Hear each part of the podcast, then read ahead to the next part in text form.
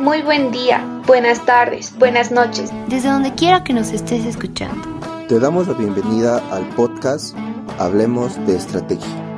En este podcast vamos a aprender, dialogar y debatir respecto a teoría y herramientas estratégicas de actualidad que te servirán para tu negocio, emprendimiento o para el día a día de la empresa en la que estés trabajando.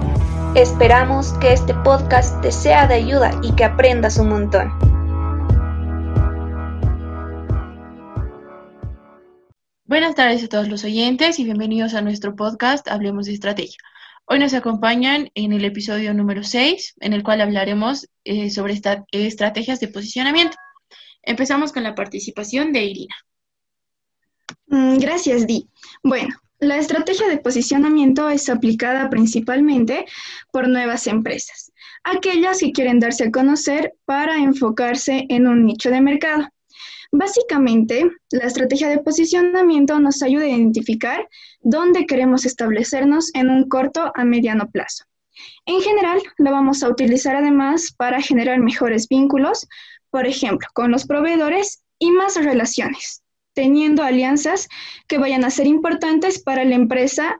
Esto nos va a decir que en resumidas cuentas, poder crear toda una red de contactos para consolidarse más allá del cliente con ayuda, por ejemplo, del networking, que es una actividad muy común en el mundo de los negocios y donde los emprendedores van a poder construir una red de contactos para generar oportunidades tanto de negocio como laborales. Otro punto que vale la pena resaltar es que para saber si una empresa está posicionada, se debe hacer un completo estudio de mercado. La siguiente estrategia de estabilidad o fidelización nos va a hablar, nos va a hablar Camila. Gracias, Irina. Bueno, la estrategia de estabilidad o fidelización. Primero tendremos que conocer el concepto de fidelización al cliente, que podemos reconocer que este es un grupo de condiciones que nos permiten a nosotros satisfacer a nuestro cliente tanto con un servicio o con un producto dado. Bueno, eh, entrando al tema de estrategias, bueno, lo más importante es identificar a los clientes que estos van a generar mayores beneficios para conservar, para, poder conservarlos y aumentar su consumo, para que éste nos genere mayores utilidades en la empresa. Eh, una de las estrategias principales es tratar de crear relaciones estrechas a largo plazo con nuestros clientes y para que podamos entender de mejor manera, eh, puedo darles el ejemplo de Starbucks. Este se basa mucho en la atención al cliente, que sea muy personalizada innova tanto en sus sabores y en su atención y también eh, premia a sus clientes más frecuentes para poder fidelizarlos, ¿no? Eh, ahora continuamos con la estrategia de reposicionamiento. Le doy la palabra a Natalia.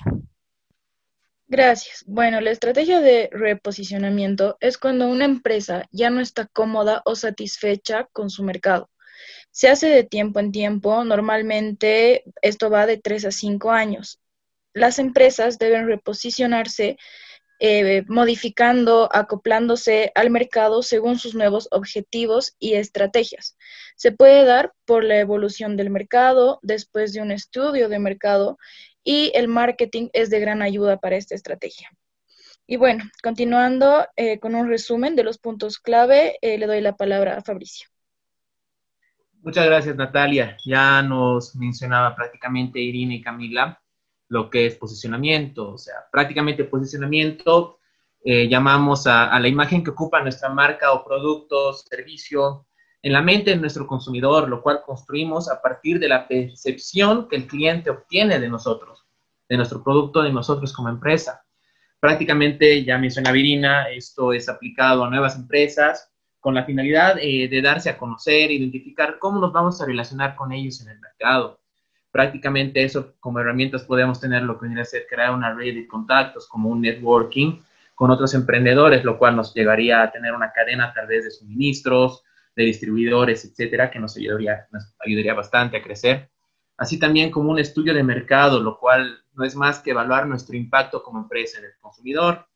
Eh, aparte también en el ámbito de estabilidad, buscamos satisfacer a nuestro cliente, generar beneficios, generar una relación con ellos a modo de que éste se fidelice y sea recurrente a nuestro producto o a nuestras sucursales. eh, para lo cual nomás vamos a abarcar con temas de diferenciación, para tal vez tenemos que enfocarnos en partes de atributos, podemos basarnos en el uso de aplicaciones de nuestro producto, así como de otros. Eh, cedo la palabra a Adrián. ¿Quieres complementar algo?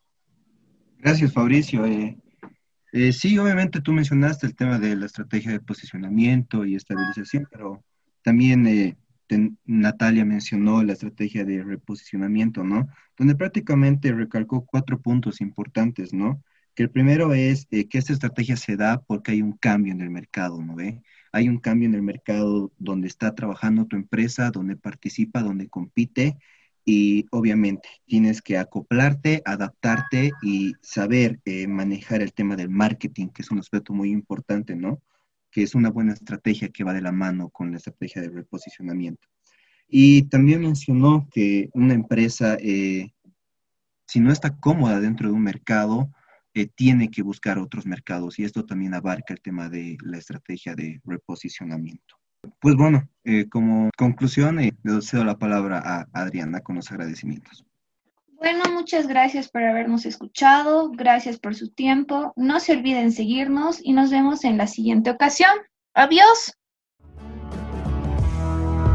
Hablemos de Estrategia es un podcast desarrollado en la asignatura de Dirección Estratégica 2, a cargo del MBA Leonardo Taborga y sus estudiantes de Ingeniería en Negocios Internacionales y Comercio Exterior en la Universidad La Salle, La Paz, Bolivia.